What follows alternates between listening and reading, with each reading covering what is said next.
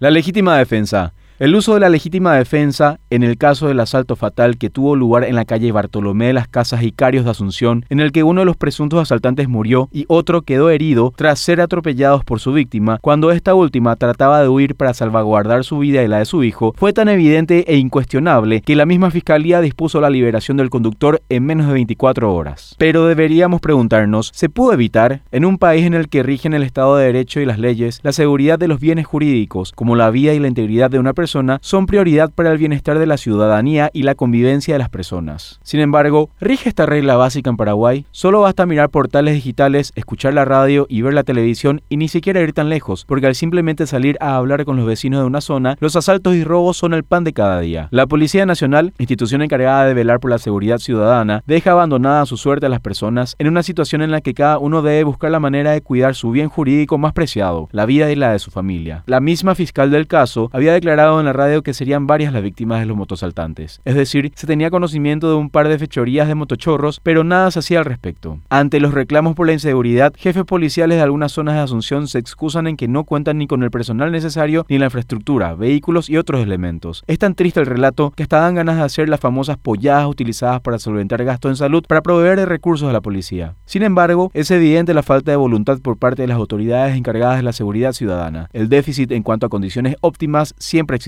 Pese a eso, nunca estuvimos ante una situación en la que hacer una mini carga o estar en nuestros hogares sigue siendo un riesgo casi mortal ante la impunidad con la que se manejan los delincuentes. Este abandono en el que nos tienen la policía y otros órganos de seguridad empujan a la sociedad cada vez más a una situación en la que el uso de la legítima defensa termina siendo una constante ante la ola de inseguridad que vive la ciudadanía.